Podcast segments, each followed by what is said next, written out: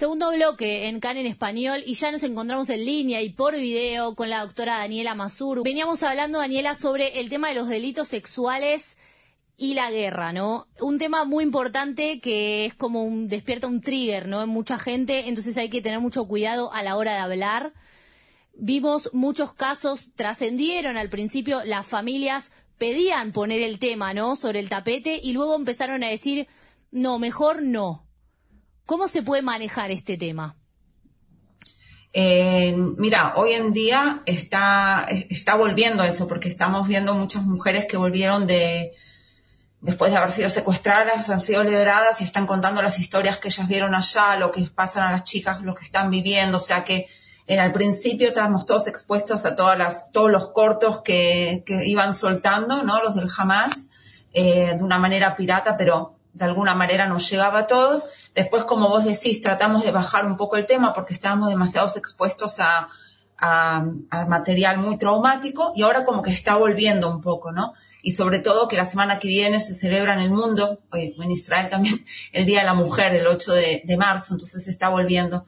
Yo creo que cuando, cuando la gente me pregunta cómo tratar, no hay que evadir el tema, es la realidad, es la realidad que estas mujeres están viviendo, siguen viviendo, es la realidad que quizás mujeres que han vuelto también de, de, allá, de ASA, eh, pasaron y quizás no, no quieren contar, no podemos evadir, o sea, podemos decidir quizás no ver las películas, los cortos, no leer los, los diferentes comentarios, pero entender que esa realidad eh, la están pasando mujeres y también hombres. Hasta el día de hoy, el abuso sexual eh, allá durante el cautiverio no solamente lo están siendo víctimas las mujeres, Ahora, Daniela, nosotros estuvimos escuchando en, los últimos días cada vez más eh, testimonios, cuestiones específicas que, sufrían estas personas. Este, salieron reportes últimamente también. Eh, ¿cómo, es que se puede trabajar eh, estos temas? Porque me imagino que dejan, como secuela, dejan un trauma tremendo. Sí, y no solamente dejan secuelas las personas que son cercanas a estas, estas mujeres, sino que dejan secuelas también a todos, ¿no? O sea, los que estamos expuestos, los que sabemos de que el, tema del abuso sexual ha sido usado como un arma de guerra eh, tanto en el 7 de octubre como hasta el día de hoy, que incluso el, el Hamas expuso eso, o sea, no es que quisieron ocultarlo, no que fue, fue como, no sé, descargar un deseo sexual, fue simplemente actos de violencia contra las mujeres y contra los hombres y demostrarnos a nosotros porque saben que nos duele muchísimo eh, que eso está pasando ahí. Yo creo que en este momento una de las cosas que más nos duele eh, a todos ¿no? en este país es que el mundo también se cayó la boca, o sea, no solamente de cómo tratar el tema también dentro del país, sino a nivel mundial, cómo, cómo ir a todas estas organizaciones mundiales que defienden los derechos sexuales, que defienden los derechos de los niños, de las mujeres, y despertarlos y decirles, están cometiendo acá crímenes sexuales en la guerra. Hay mujeres que están siendo abusadas sexualmente. Tenemos miedo ahora, y, eso es una de las cosas que quizás a, muchas personas le está doliendo, de que quizás parte de las mujeres que están secuestradas están embarazadas, porque ya pasaron cinco meses de aquel 7 de octubre. Entonces, eh, lo que está pasando en este momento, que es como un trauma colectivo, yo he tenido pacientes, sobre todo mujeres, pero no solamente, que me han comentado que ellas se expusieron a notas periodísticas o a los cortos que fueron expuestos y, eso les produjo tanto pesadillas como quizás una falta de deseo, miedo al acercamiento sexual, miedo a sus propios cuerpos, miedos que les pase algo, como que dentro de todo estamos viendo que la sociedad, no, los que están en peligro de, en este momento de, sentir un trauma no es solamente las personas que viven en el OTEFAS, en la parte del sur del país, o los que fueron víctimas o fueron evacuados de sus casas, sino también mujeres que viven en otros lados y hombres que en otros lados y que se exponen indirectamente a estos materiales. ¿Y cómo se maneja esto a nivel, por ejemplo, escuelas? Porque me imagino que estos, estos temas llegan a la escuela de alguna forma. ¿Cómo se trabaja en las escuelas estos temas? Bueno, depende de las edades de los chicos. Yo creo que también el tema de, cómo hablar sobre los secuestrados. Por ejemplo, yo tengo una, hija, yo estoy en este momento muy activa con el tema este de, acá, de, los secuestrados dentro de la ciudad de Haifa. Y mi hija, que tiene cinco años, me acompaña y vamos juntas a las marchas y los actos y todo. Y ella entiende que las personas están en el sur y que no están en sus casas, que las tienen personas malas en el sur, no sabe exactamente dónde, y que hay personas malas que las tienen, que hay que hacer todo para que las puedan soltar.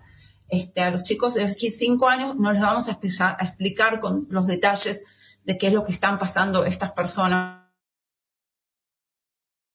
que están secuestradas.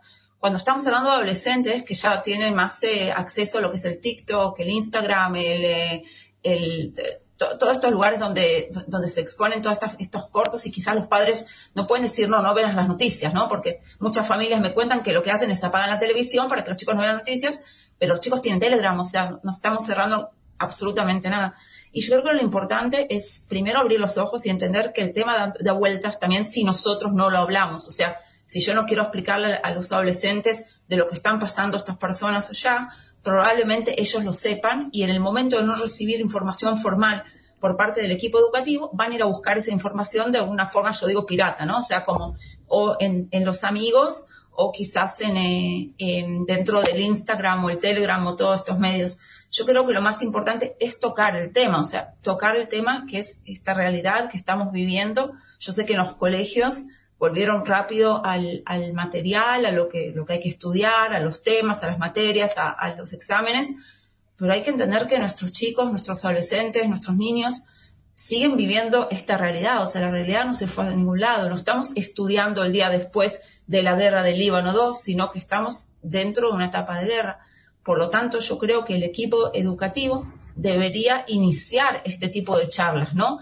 Y no dar información, sino que más que nada entender qué es lo que saben estos chicos, o sea, preguntarles, ¿no? Eh, cómo están, cómo se sienten, eh, si hay cosas que les producen dudas, les producen miedos, si sienten cambios en el apetito, en la falta de ánimo, o sea, tratar de entender qué chicos están en riesgo eh, de algo. Daniela, quiero, quiero saber ¿Qué pasa con aquellas personas? Yo el otro día lo hablaba esto con Jesse afuera del aire, ¿no? Donde decíamos, bueno, en la, en la radio, es muy, en, en el diario de internet la gente puede decidir hacer clic o no. En la radio es más difícil.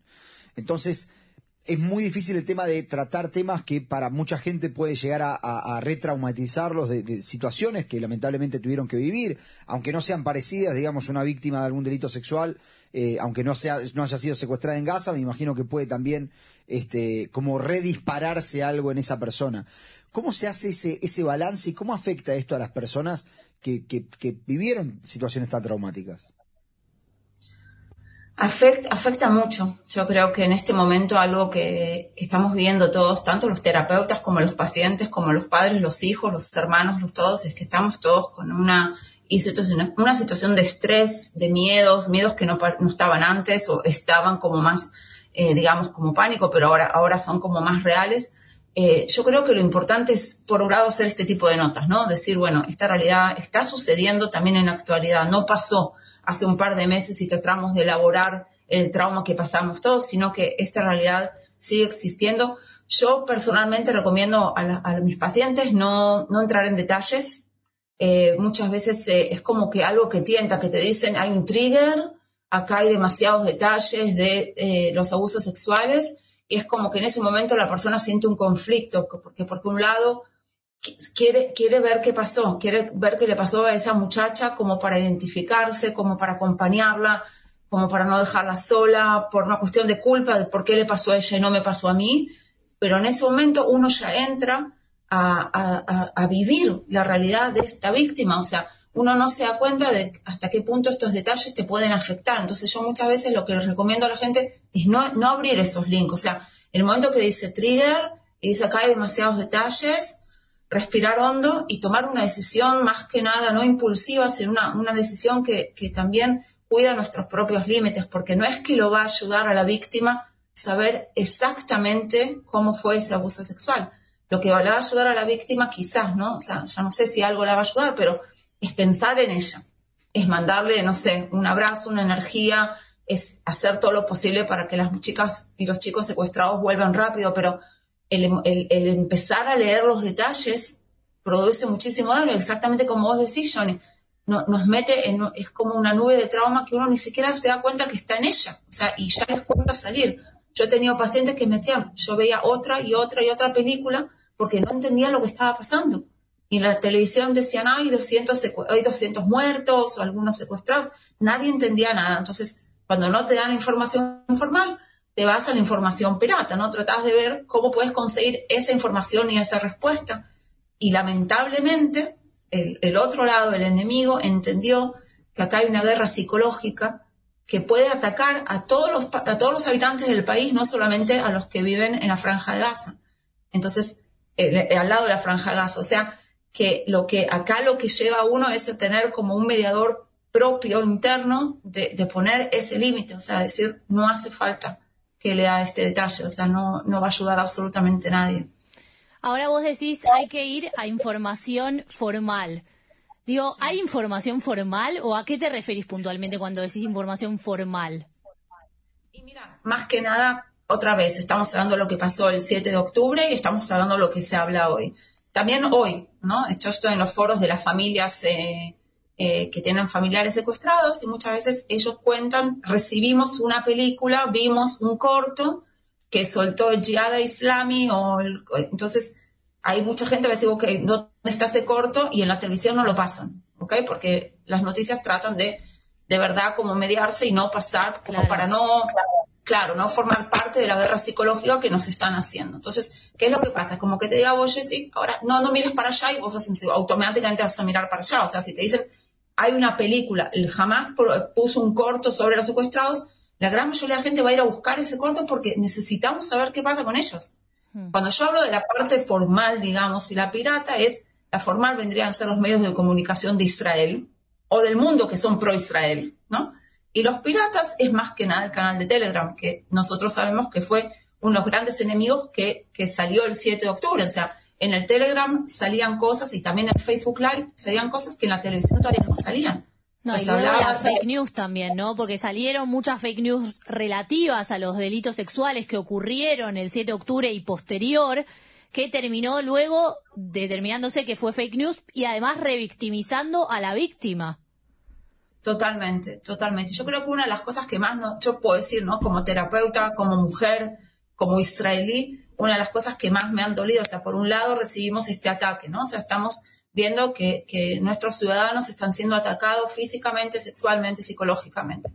Por otro lado, ¿no? Cuando alguien te lastima, uno va y, pide apoyo, ¿no? Decís, hey, me están lastimando, ¿quién me cuida, ¿no? Entonces, creo que nosotros como, como sociedad israelí, como la Asociación Nacional de Terapia Sexual, ITAM, eh, buscamos el apoyo de organizaciones mundiales eh, que declaran derechos sexuales durante años. Yo creo que no hay conferencia que no empiezo diciendo los derechos sexuales de la Organización Sexual de la Salud Sexual, ta, ta, ta, del año 2014, que el derecho número 5 habla justamente de esto, ¿no? De, de que está prohibido, es prohibido la violación, prohibido el abuso sexual, prohibido los ataques sexuales, ¿no? Entonces, lo más automático es decir, bueno, estamos pasando una guerra psicológica, violenta, eh, que contiene también, tiene también los abusos sexuales. Fuimos a estas organizaciones mundiales para que hagan algo. Digan, no es que jamás va a decir, ah, esta organización dice algo, entonces paramos. Pero por otro lado, si vos declarás una, una declaración mundial sobre derechos sexuales, y en este momento están pasando derechos, están pasando abusos sexuales, tienen que salir con una declaración en contra de estos delitos de guerra, se han callado la boca. Las grandes organizaciones mundiales lo sabemos, que, las organizaciones que defienden los derechos de las mujeres, los derechos sexuales, los derechos del niño, de pronto también ellos nos atacaban. Incluso hubieron dentro de estas organizaciones personas que dijeron, pero todavía no sabemos si es verdad. No es que tenemos declaraciones que han sido probadas de que han pasado derechos sexuales. O sea, y uno dice, ok, entonces, ¿dónde, dónde, quién nos cuida, ¿no? ¿Quién, quién está, quién nos, quién está, no, no está a favor, es una cuestión, no es estar a favor de Israel o en contra de Palestina, es una cuestión de estar a favor de los derechos humanos. ¿no? ¿Esto tiene que ver con cuestiones de antisemitismo o anti-Israel o con cuestiones de que falta perspectiva de género para mirar estos temas? Mira, eh, ojalá entendería exactamente cuál es la razón. Lo que puedo decir de una forma muy curiosa, ¿no? Que que esta misma organización mundial, la UAS, en la cual una de nuestras colegas, Sharon Pérez eh, salió en contra ¿no? de, ellos. No salió en contra de ellos, salió pidiendo que digan algo, ¿no? que tengan una declaración. Este, y la UAS siguió callándose la boca, eh, incluso hicieron un congreso muy grande en noviembre en Turquía, ¿no? O sea, estamos hablando de los derechos sexuales en un país que no sé hasta qué punto los derechos sexuales, derechos a la homosexualidad, derechos a las mujeres, bueno, no importa, eso es otro tema. Este, la UAS se siguió callando la boca y después de un mes se abrió una organización del Medio Oriente de la Organización Sexual de la Salud Sexual, que es la, Organización Mundial de la Salud Sexual, que esta organización del Medio Oriente incluye también a Palestina. O sea, abrieron una, como un comité nuevo que está en Turquía, el Líbano y también Palestina. Entonces, tu pregunta, Jessy, sobre si acá hay algo antisemitismo, y sí, al parecer esto es neto antisemitismo, porque no estamos hablando de una mujer judía o de un hombre judío, estamos hablando de un ser humano, hmm. un ser humano que ha sido abusado. Y no importa su, y la misma UAS dice, no importa su nacionalidad, su sexo, el género, sus, eh, preferencias políticas, o sea, estamos hablando de personas que han sido abusadas. Y la UAS no salió en contra de eso. Entonces, yo no tengo otra explicación como profesional, como ser humano y como mujer que no sea antisemitismo, porque están contradiciendo sus propias declaraciones. Te, quiero hacer esta pregunta que capaz que es, muy tonta, pero me parece que tiene que quedar claro. O sea, eh, puede ser que por... Todo es importante. Ahí está, ahí está. Este, quiero saber si puede ser que en este caso todos tenemos que salir a decir que está mal, no porque para enseñar las conductas de la guerra, sino para que también las personas no las aprendan, porque hay que aclarar que está mal el abuso, increíblemente, ¿no? Pero hay que aclarar que está mal el abuso sexual, digo. Claro, claro. Eh, es, hay, hay que hablar, eh, o sea, es como que estamos volviendo a explicar las cosas más básicas, ¿no? De que no se puede, que se puede, que es un arma, que no es un arma, que es un, por, qué secuestrar bebés, ¿no? O sea, como que acá se han ido todas las leyes, no sé a dónde, no hay ningún tipo de, humanismo en todo esto, no es una guerra por los derechos o por la liberalización de un pueblo, estamos hablando pues, de crímenes eh, de los más bajos del mundo, o sea, secuestrar bebés, violar mujeres, matar ancianos, o sea, no que esté bien secuestrar soldados, tampoco está bien, esa arma de guerra es, es terrible, es algo que, o sea, ha desarmado y ha partido familias. Yo, acompañando a las familias de acá del norte, me doy cuenta del de, día a día, cómo se les cambió de una manera terrible. O sea, y, sí, pero usar el abuso sexual ya es, es un arma que es conocida eh, tanto en la guerra de Rusia-Ucrania. O sea, estas cosas no son nuevas, no es que están pasando ahora. Tengo una colega argentina, Cristina Tania Friedman, que escribió un artículo muy interesante sobre eso, del uso de las armas de guerra de, de los soldados de Rusia contra, eh, contra las mujeres ucranianas. Incluso ella hizo un comentario, esta, esta señora, esta colega, de que una mujer le dijo a su, marido, el soldado ruso, que está bien que le permite. O sea, no es, eso no, no, es un engaño dentro de la pareja porque está bien, es un acto de guerra. O sea, es parte de salvar, o sea, como que perdimos un poco la conciencia, ¿no? De que está bien y que está mal. Claro, es completamente otra brújula. Ahora, te quiero preguntar a vos como, como, como terapeuta en este caso, ¿cómo se trabajan estos casos con, con, pacientes? Imagino que es una situación muy extraordinaria, ¿no?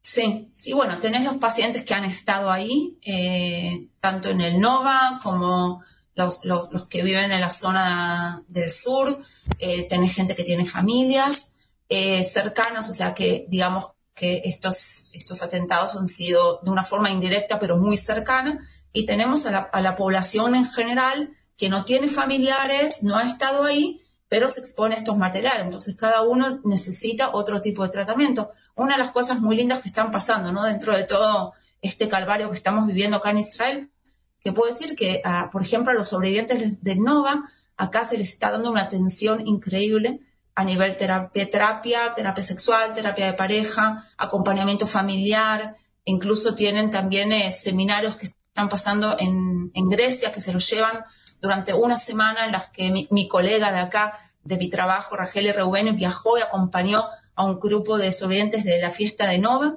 durante una semana hablando sobre el tema de la salud sexual. O sea, el pensamiento en este momento es que hay que hacer un, un tratamiento de rehabilitación eh, a toda la población, ¿no? O sea, a toda la población, pero cada uno depende si estuvo ahí, no estuvo ahí, hasta qué punto se expuso. Lo que sí yo puedo decir, nosotros vivimos en Haifa y tenemos gente, o sea, yo conozco gente que, ha estado en la zona, que ha estado en el Nova, gente de los kibbutzim, pero quizás menos que en otros países. Tengo colegas del sur que, prácticamente cada paciente conoce a alguien o estuvo.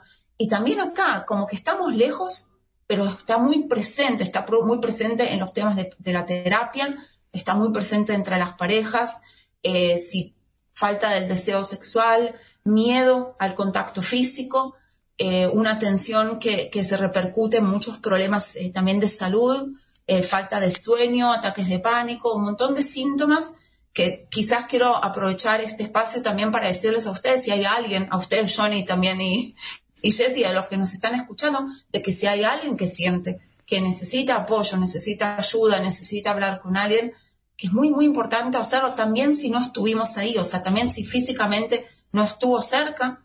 Yo creo que no hay nadie que, quedó invicto acá, ¿no? Frente, frente a esta realidad tan, eh, tan, tan surrealista, ¿no? O sea, estamos viviendo una pesadilla que ya va a ser cinco meses en una semana justamente.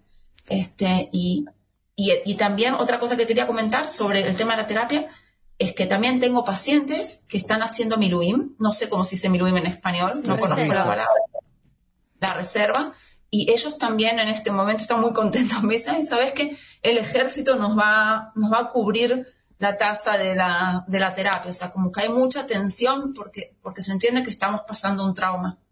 O sea, el Estado está participando, digamos, está siendo parte de estos, de estos temas, se está involucrando. Sí, tanto el Estado y también gente que se voluntariza a hacer, o sea, no es solamente el Estado. Eh, nosotros sabemos que desde el, desde el 7 de octubre también más que nada el pueblo es el que se levantó y armó los jamal y también dentro del mate que tenemos acá, el mate es, no sé cómo se dice, también en, Argentina está el mate. El cuartel, claro, que está trabajando con el tema de la familia, somos todos voluntarios y nadie tiene sueldo, o sea que todavía seguimos, también el pueblo está, ¿no? Yo digo que hay muchos hermanos en este, hermanos y hermanas que nos estamos apoyando unos a otros, pero también el Estado entiende que hay mucha gente que estuvo o que no estuvo, que está afectada eh, en, muchísimos niveles. Y muchas veces lo que sucede es que la salud, o sea, como uno siente síntomas de salud, que son como lucecitas rojas que te dicen, te está pasando algo. O sea, hace, hacete ver, ¿no? Como cuando vamos al doctor, cuando nos duele algo, nos duele el corazón y el corazón no sabe decir ouch porque no habla, pero habla así a través del cuerpo. Claro. Daniela, la verdad, este, nos quedamos sin tiempo, lamentablemente, pero, pero muy interesante hablar contigo y nada, lo seguiremos otro día, te vamos a invitar de nuevo al estudio. Ojalá que hablemos de cosas más, eh, Ya lo dijimos en la nota anterior y seguimos, pero bueno, la próxima vez quizás y... La tercera es la vencida será vencida. Muchísimas gracias por dar la oportunidad, eh, dar la oportunidad de hablar de este tema. Es, muy, muy importante. Sí, si duela, es muy importante. Exactamente. Bueno, muchas gracias Daniela y como siempre cuando terminamos las notas con vos, que quienes necesiten ayuda, que la pidan, ¿sí? Exactamente, totalmente de acuerdo. Gracias. Gracias, chao. Bien, nosotros pasamos al clima, Jessy, porque ya nos quedamos sin tiempo. Sí, rápidamente. Muy interesante, Daniela, la verdad. Siempre muy interesante. Este, bueno, va a haber un ligero aumento de las temperaturas, especialmente en la llanura costera, eh, también en las zonas bajas. Eh, esto es la Shfelá, donde serán más altas de lo habitual para la temporada. Hoy está despejado a parcialmente nublado y en la mayor parte del país hay vientos fuertes del este y puede haber niebla. Decime las máximas, Jessy. Ahí te digo, mira, Jerusalén 16 grados, Tel Aviv 22, Haifa 19 grados, Beersheba 22 y Eilat 27 grados. Muy bien, nosotros nos vamos, nos reencontramos primero hoy a la noche. Hoy a la noche tenemos, como siempre, tenemos nuestra nuestro nuestro informe para que sepan cómo terminó el día en Israel antes de antes de que cierre el día, vale la redundancia. Y eh, mañana a las 2 de la tarde vamos a tener a Mariano Man, como siempre, con su columna de, ciencia y tecnología. Bueno, como siempre les pasamos el dato que estamos transmitiendo por YouTube. Eh, nos pueden buscar en can.reca.official con doble F como en inglés. Exactamente, a, suscribirse al canal, a darle like, a hacer todas esas cosas que hay que hacer en esta, en esta nueva era para que les llegue la información, la mejor información que podemos dar desde Israel sobre Israel, Medio Oriente y el mundo judío. Exacto. Así que hasta aquí llegamos hoy. Jesse, Shabbat Shalom. Shabbat Shalom, buen fin de jaquet, voy a decir, ¿eh? y tranquilo. silencioso. Así que bueno, nos veremos, nos veremos la próxima. Chau, chau. Chau, chau. Solo quiero estar despierto, ser un hombre libre y bueno. Toda mi ambición ahora es un día más para